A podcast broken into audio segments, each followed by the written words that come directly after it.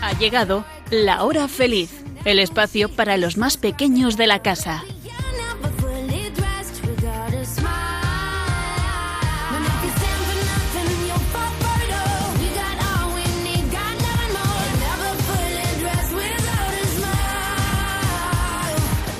Buenas tardes, amiguitos. Bienvenidos a la hora feliz.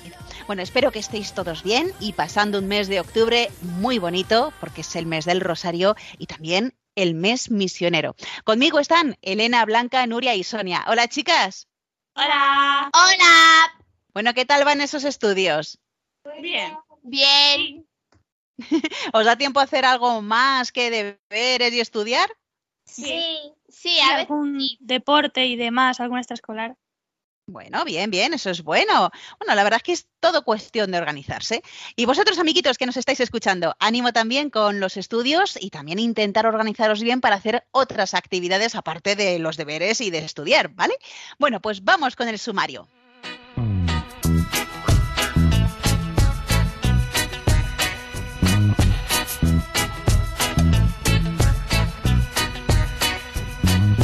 ¿Sabes qué es el Domun? ¿Y quiénes son los misioneros? Pues te contamos todo lo que tiene que ver con este día tan especial para los cristianos. Después os hablaremos de algunas personas que, con su ejemplo, han animado a muchas más a proteger la naturaleza. Y terminaremos con el cuento El mejor guerrero del mundo. Y chistes y adivinanzas.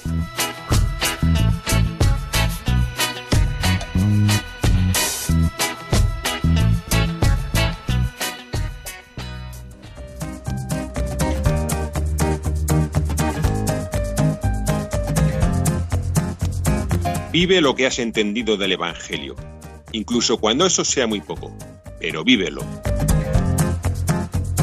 Roger Schiff, fundador y prior de TSE.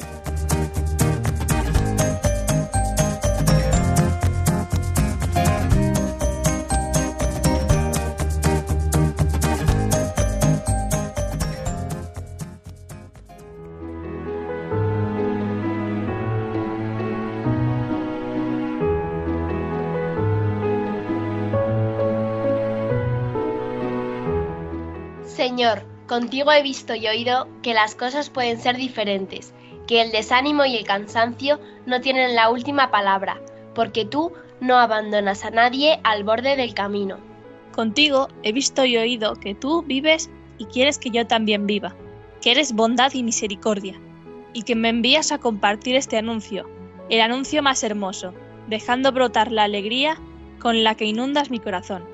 Señor, yo quiero ser amor en movimiento, como tú. Te lo ruego, pon en marcha al misionero de esperanza que llevo dentro, para que cuente lo que he visto y oído a todos mis hermanos del mundo. Amén.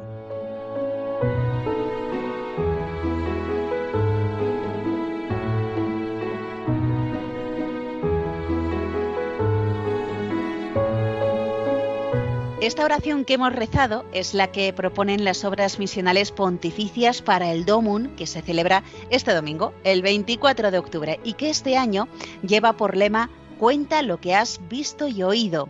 Lo podemos leer en la Biblia, en el libro de los Hechos de los Apóstoles, en el capítulo 4, versículo 20. Vamos a leerlo, pero vamos a comenzar desde el comienzo del capítulo 4 hasta el versículo 22 para que así pues entendamos en qué momento se dijo este lema del Domum de este año. Cuenta lo que has visto y oído. Mientras Pedro y Juan hablaban al pueblo, se les presentaron los sacerdotes, el jefe de la guardia del templo y los saduceos, indignados de que enseñaran al pueblo y anunciaran en Jesús la resurrección de los muertos. Los apresaron y los metieron en la cárcel hasta el día siguiente, pues ya era tarde. Muchos de los que habían oído el discurso creyeron. Eran unos cinco mil hombres. Al día siguiente se reunieron en Jerusalén los jefes del pueblo, los ancianos y los escribas, junto con el sumo sacerdote Anás y con Caifás y Alejandro, y los demás que eran familia de sumos sacerdotes. Hicieron comparecer en medio de ellos a Pedro y a Juan, y se pusieron a interrogarles. ¿Con qué poder o nombre de quién habéis hecho eso vosotros? se refieren a la curación de un paralítico. Entonces Pedro, lleno de Espíritu Santo, les dijo, Jefes del pueblo y ancianos, porque le hemos hecho un favor a un enfermo, ¿nos interrogáis hoy para averiguar qué poder ha curado a ese hombre? Quede bien claro a todos vosotros y a todo Israel que ha sido el nombre de Jesucristo el Nazareno, a quien vosotros crucificasteis y a quien Dios resucitó de entre los muertos. Por este nombre se presenta este sano ante vosotros. Él es la piedra que desechasteis vosotros, los arquitectos, y que se ha convertido en piedra angular. No hay salvación en ningún otro, pues bajo el cielo no se ha dado a los hombres otro nombre por el que debamos salvarnos. Viendo la seguridad de Pedro y Juan, y notando que eran hombres sin letras ni instrucción, estaban sorprendidos. Reconocían que habían sido compañeros de Jesús, pero viendo de pie junto a ellos al hombre que había sido curado, no encontraban respuesta. Les mandaron salir fuera del Sanedrín y se pusieron a deliberar entre ellos diciendo, ¿Qué haremos con estos hombres? Es evidente que todo Jerusalén conoce el milagro realizado por ellos. No podemos negarlo. Pero para evitar que se siga divulgando, les prohibiremos con amenazas que vuelvan a hablar de a nadie de ese nombre. Y habiéndolos llamado, les prohibieron severamente predicar y enseñar en el nombre de Jesús. Pero Pedro y Juan les replicaron diciendo, Es justo ante Dios que os obedezcamos a vosotros más que a Él. Juzgadlo vosotros. Por nuestra parte, no podemos menos de contar lo que hemos visto y oído. Pero ellos, repitiendo la prohibición, los soltaron, sin encontrar la manera de castigarlos a causa del pueblo, porque todos daban gloria a Dios por lo sucedido. Como veis, amiguitos, el lema de este año del Domun, cuenta lo que has visto y oído, pues es a raíz de esta expresión de Pedro y Juan y que ellos la dicen porque han conocido a Jesús, han estado con él, han escuchado todo lo que Jesús decía, también todo lo que hacía, incluidos los milagros. Por eso nosotros seguimos el ejemplo de los apóstoles. Para poder evangelizar y ser misioneros, primero tenemos que conocer a Jesús. ¿Cómo le podemos conocer?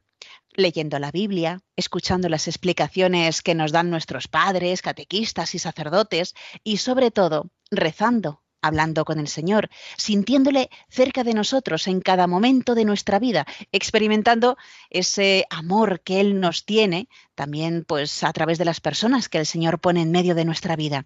Y una vez que tengamos esa experiencia y conozcamos el amor de Dios, pues estaremos tan alegres y felices que no podremos callarnos y querremos decírselo a los demás, porque Jesús está a nuestro lado en los momentos alegres, pero sobre todo en los tristes, en los momentos que más le necesitamos. Y así nace la misión en la Iglesia.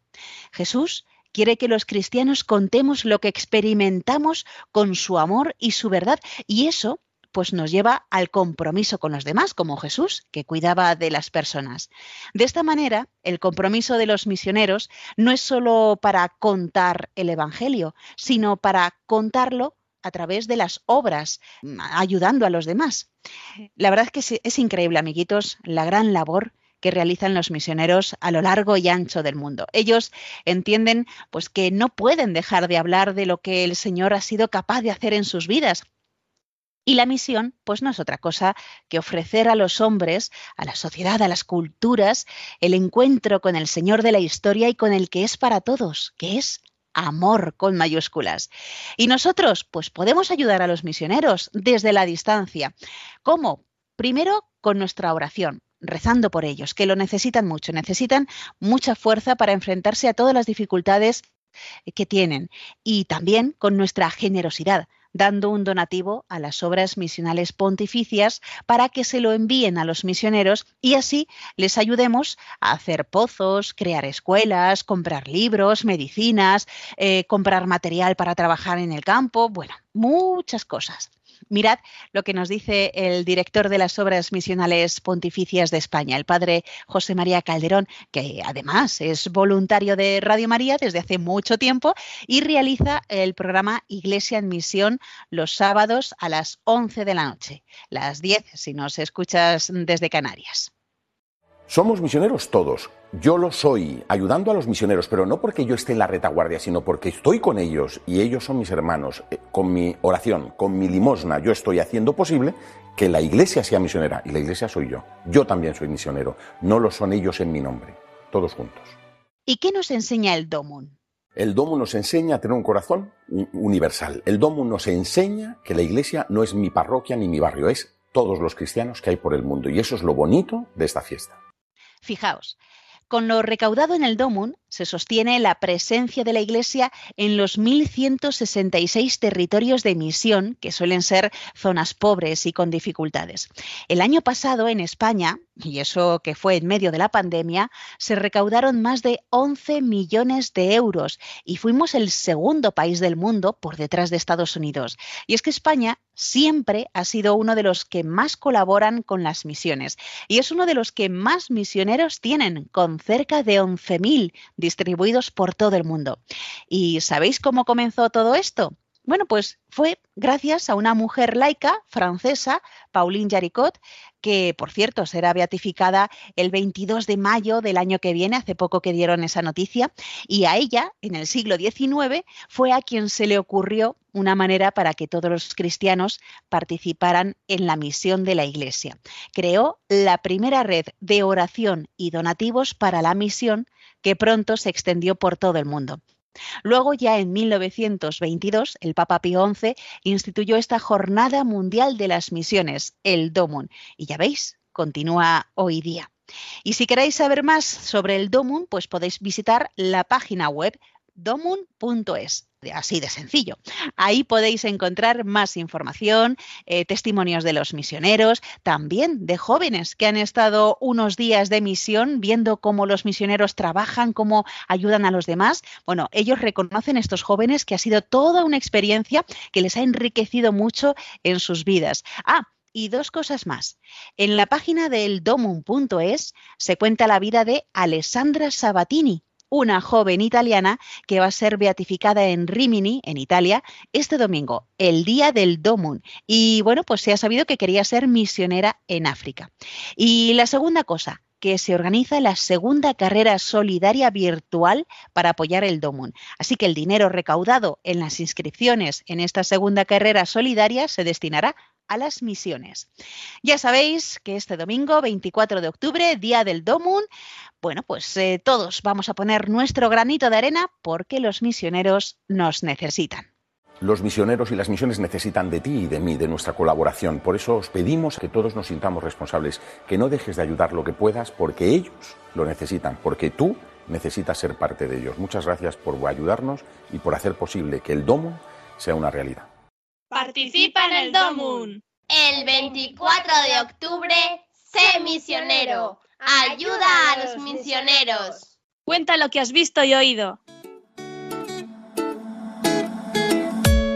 Si la fe mueve montañas, mucho más hará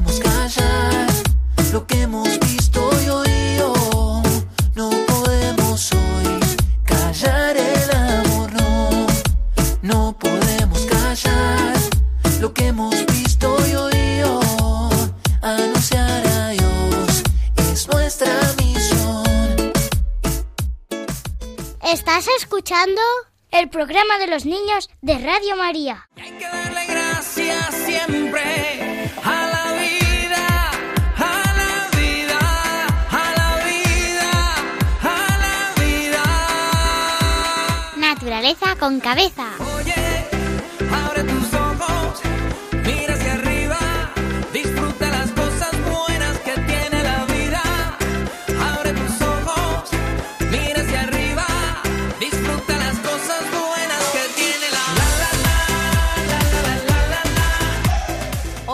Os queremos hablar en esta sección de algunas personas que han ayudado con su ejemplo, con su ilusión, con sus ganas, pues a que cuidemos más del medio ambiente. Y bueno, este lunes fue el Día Mundial de Protección de la Naturaleza y el domingo será el Día Internacional contra el Cambio Climático. Bueno, son fechas con las que se nos quiere recordar la importancia de cuidar de este planeta. Pero tenemos que acordarnos todos los días, no vale solamente en estas fechas especiales, todos los días tenemos que acordarnos que, eh, pues, que tenemos que cuidar el medio ambiente. Y, vamos, bueno, y hacerlo, no solamente acordarnos, sino también hacerlo. Así que vamos a conocer algunas de estas personas. Y comenzamos con Elena. Seila Watt Cloutier nació en 1953 y es una activista inuit canadiense, defensora del medio ambiente y de los derechos humanos. Inuit es el nombre común de los distintos pueblos que habitan las regiones árticas. Fue la presidenta internacional del Consejo Circunpolar Inuit, donde representaba a más de 150.000 inuit de Canadá, Groenlandia, Alaska y Rusia. En 2007 estuvo nominada al Premio Nobel de la Paz por su increíble trabajo en demostrar el impacto que tiene el cambio climático en los derechos humanos y en el planeta, especialmente en el Ártico, donde se nota muchísimo más el calentamiento global. Y también os voy a hablar sobre una persona súper interesante y que está considerado el oceanógrafo más grande de todos los tiempos. Le llamaban el guardián de los océanos. Jacques Cousteau nació en 1910 y desde pequeño ya le gustaba mucho el mar. A los cuatro años, sus padres le apuntaron a clases de natación y desde entonces no paró de investigar sobre el mundo marino. Se alistó en la Armada Naval Francesa, pero cuando acabó la Segunda Guerra Mundial se retiró del ejército y se dedicó a grabar películas y documentales, para enseñar a todo el mundo la importancia de conservar las plantas y animales del mar. Su serie documental más famosa se llamaba El mundo submarino de Jacques Cousteau. En 1974 fundó junto con sus hijos la Sociedad Cousteau para proteger la vida oceánica. Científico, investigador, comunicador, biólogo y buceador profesional. Todo esto era Jacques Cousteau, el defensor de los mares y los océanos, que hizo llegar al mundo su amor por el mar y los seres vivos que lo habitan.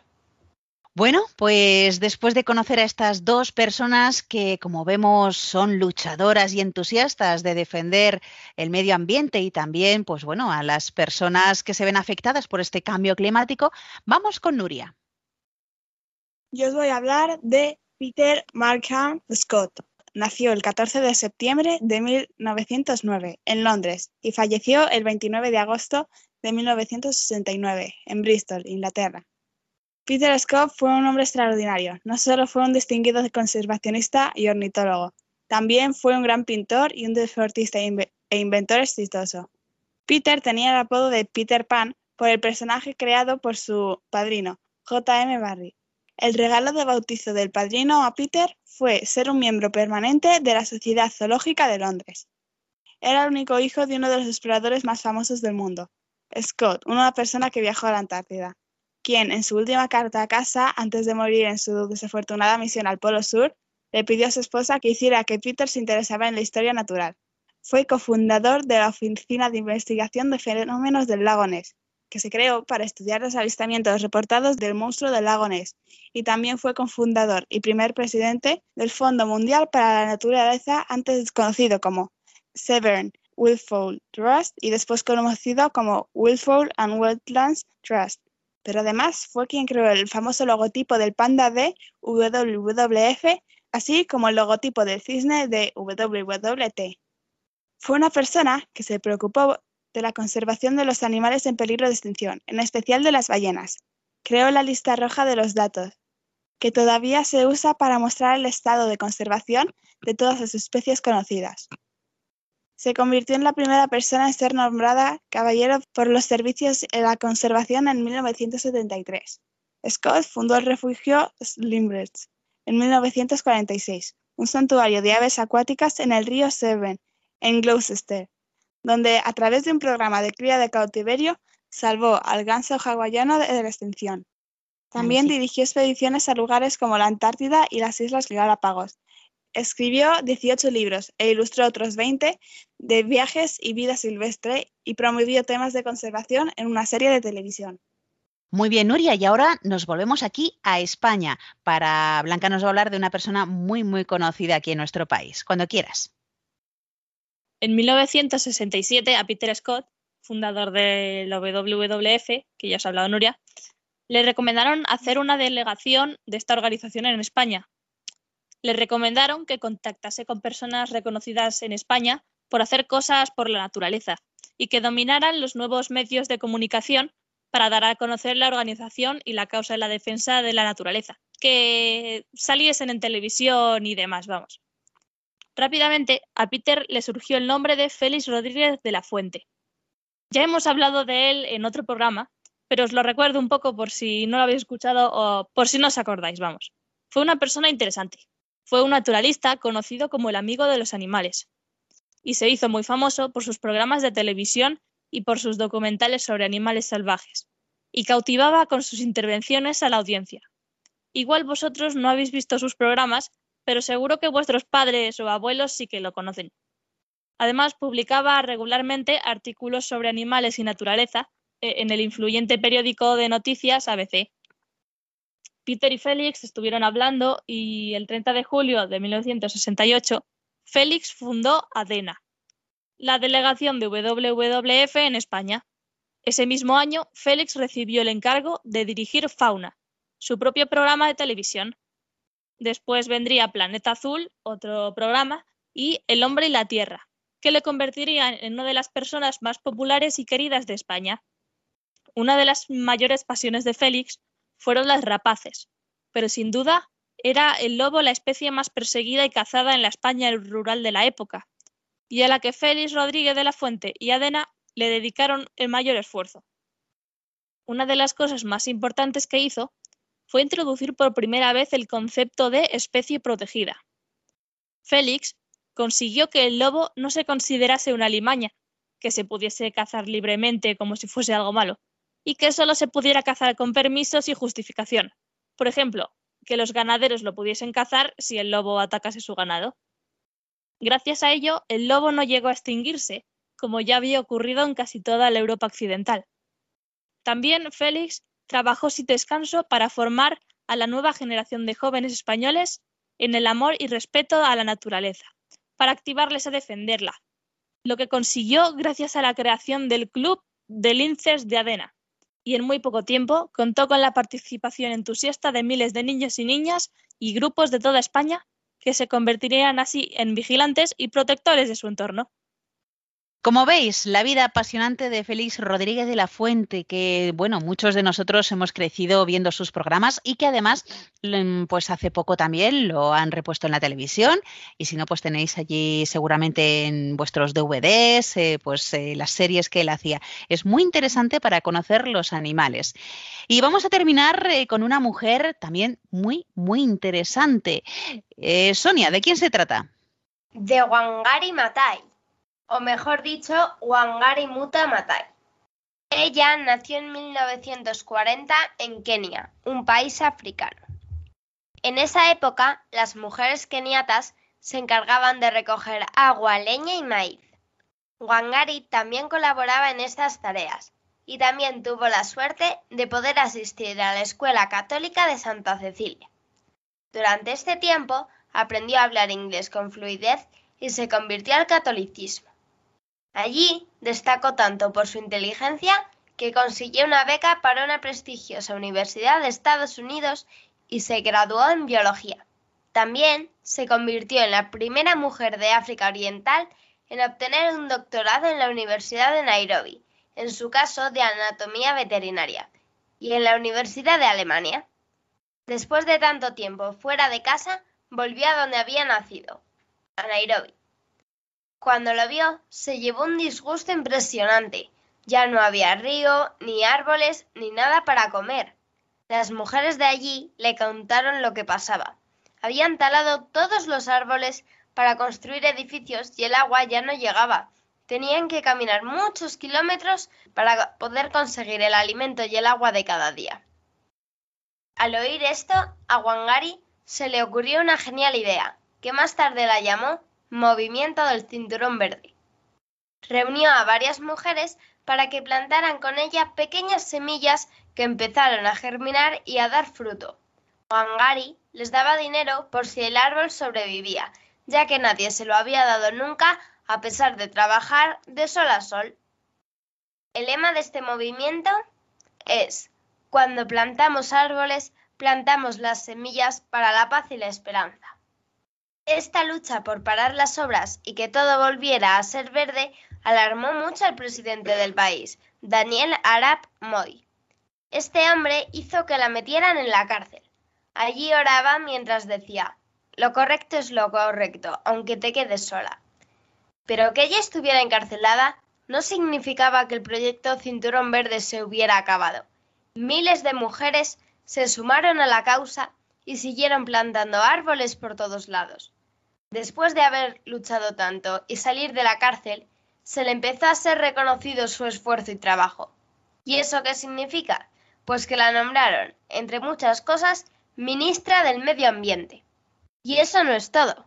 En 2004 le otorgaron el mayor de los reconocimientos, el Premio Nobel de la Paz, por su tarea pionera al frente del movimiento Green Belt, que transformó el paisaje y la sociedad de Kenia con la plantación de decenas de millones de árboles y con su contribución al desarrollo de las mujeres.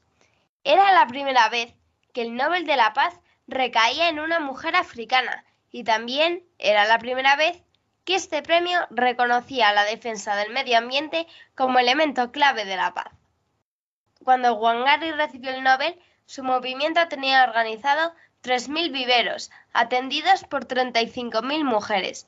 Hasta hoy, las mujeres de África han plantado 51 millones de árboles. Por esto y muchas cosas más, el Real Jardín Botánico de Madrid decidió plantar en 2018 una higuera en honor a ella.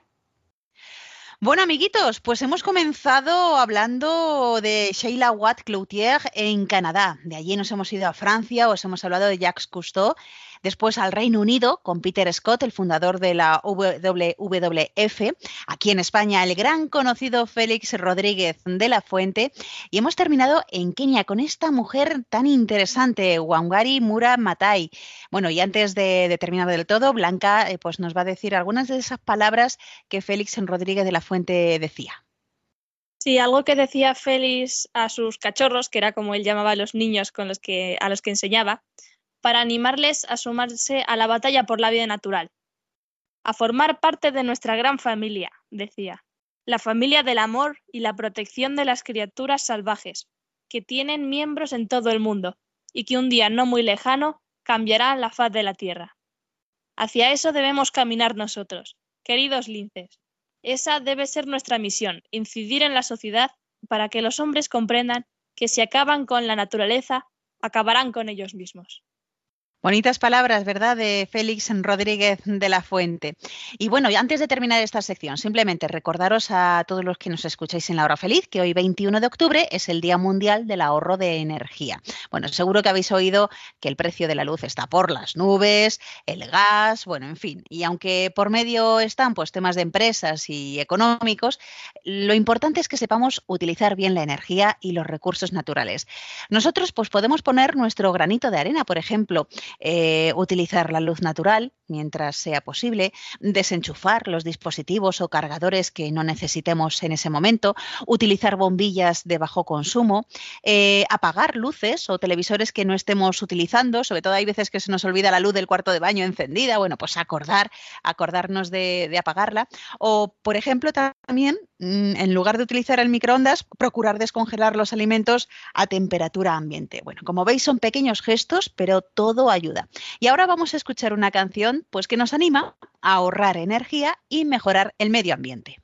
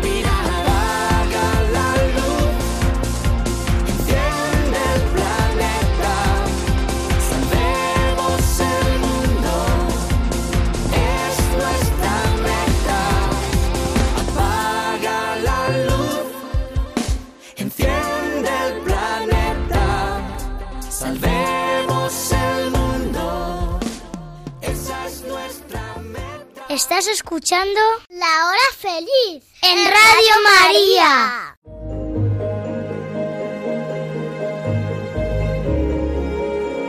Chiqui Historias.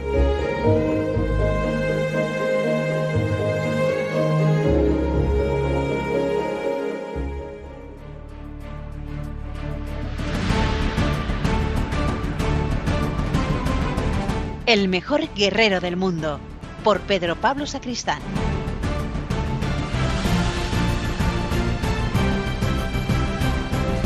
Kaukasun era un joven valiente, experto espadachín, que soñaba con ser el mejor guerrero del mundo y convertirse en el gran general, sucediendo al anciano que ocupaba el puesto. El rey le apreciaba mucho, pero el día que le contó su sueño de llegar a ser general, le miró con cierto asombro y le dijo que tenía mucho que aprender aún. Aquello fue lo peor que le podía pasar a Kaukasun. Por eso viajó hasta la mejor escuela de guerreros para aprender, pero resultaba muy difícil ser aceptado.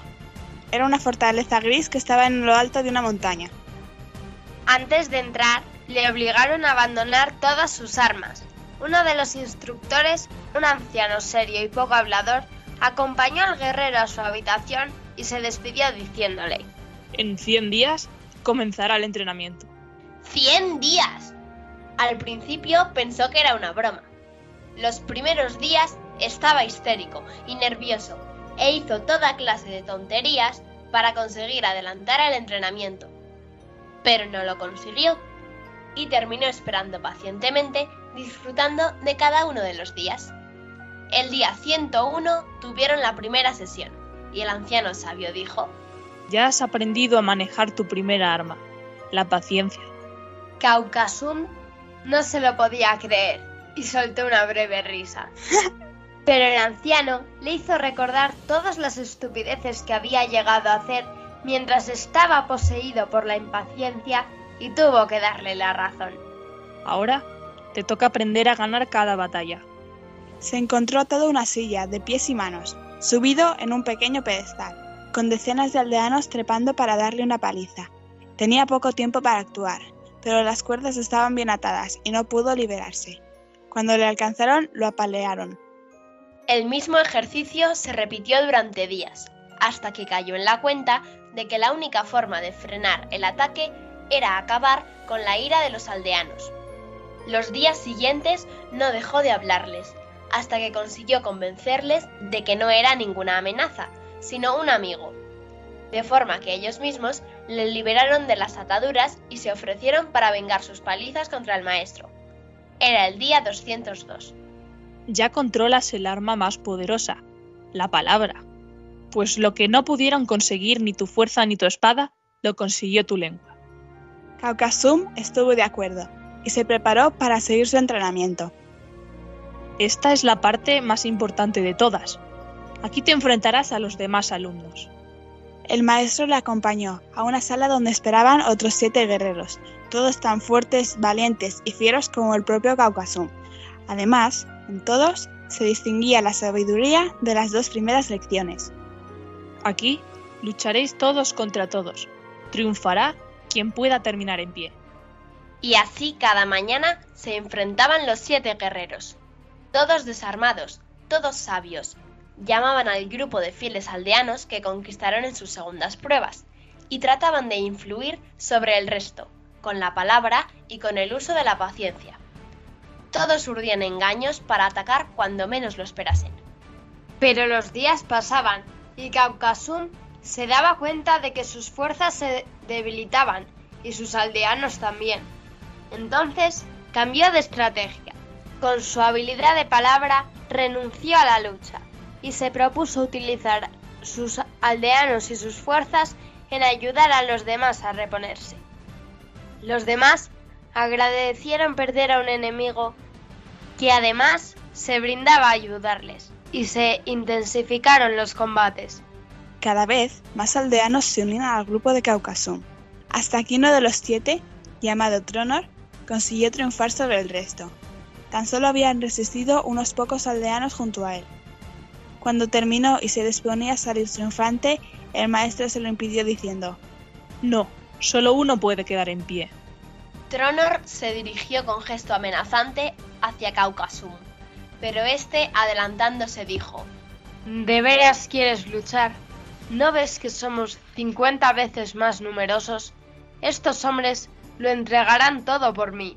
Les he permitido vivir libres y en paz. No tienes opción. Cuando dijo esto, los pocos que quedaban junto a Tronor se pusieron al lado de Caucasum.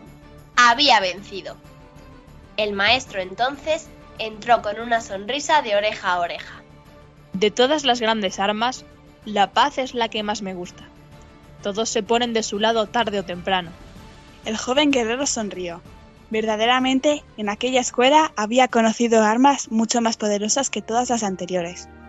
Días después, se despidió dando las gracias a su maestro y volvió a palacio, dispuesto a disculparse ante el rey por su osadía. Cuando éste le vio acercarse tranquilamente, sin escudos ni armas, sonriendo sabia y confiadamente, le saludó. ¿Qué hay de nuevo, general?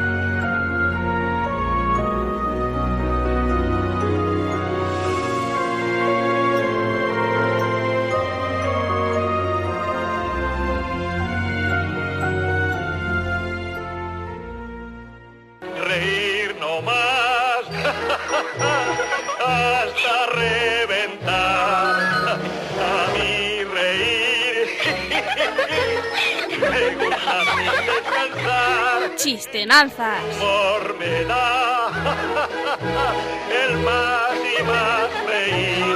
No tiene ninguna gracia. Buen humor, más buen humor me da a mí. Como me gusta reír, más buen humor me da a mí. Amiguitos, estamos ya en esta sección de las chistenanzas. Comenzamos por Elena. Mala fama a mí me han hecho, porque el barro es mi elemento. A alguno de mis hermanos les meten monedas dentro.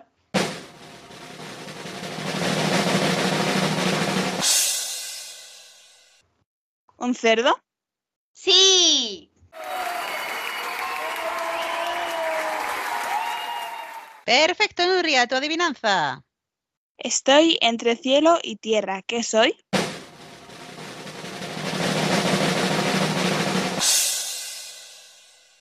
¿Horizonte? No. La Y. Sí.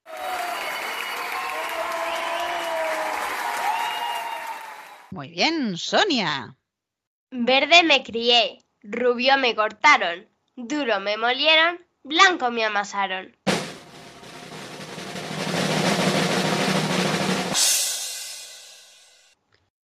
El trigo. ¡Sí!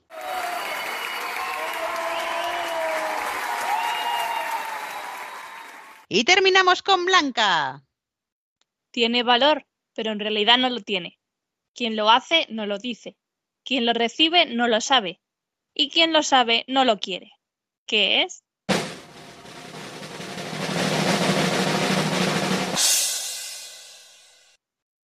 El mal. No, La comida basura. no, Una factura. no, Es comida. no, no es comida. El dinero falso. Sí.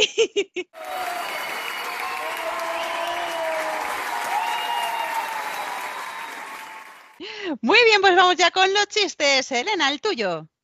Mamá, hoy en clase hemos aprendido a hacer explosivos. Ah, muy bien, Jaimito. ¿Y qué aprenderás mañana en el colegio? ¿Colegio? ¿Qué colegio? ¿Cómo puedes matar 100 elefantes con un bote de pintura rosa? Pintas a uno de rosa, ese se muere de vergüenza y el resto de risa.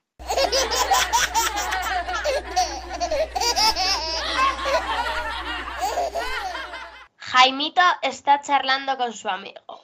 ¿Sabes qué te digo? Que no pienso ir más al cine. Cada vez que voy, se me sienta al lado un tío que no para de hacer ruido cuando come patatas fritas. ¿Y por qué no te cambias de sitio? Es que no puedo, es que es mi hermano. Cariño, creo que estás demasiado obsesionado con el fútbol y me haces falta. ¿Falta? ¿Qué falta? Que ni siquiera te he tocado.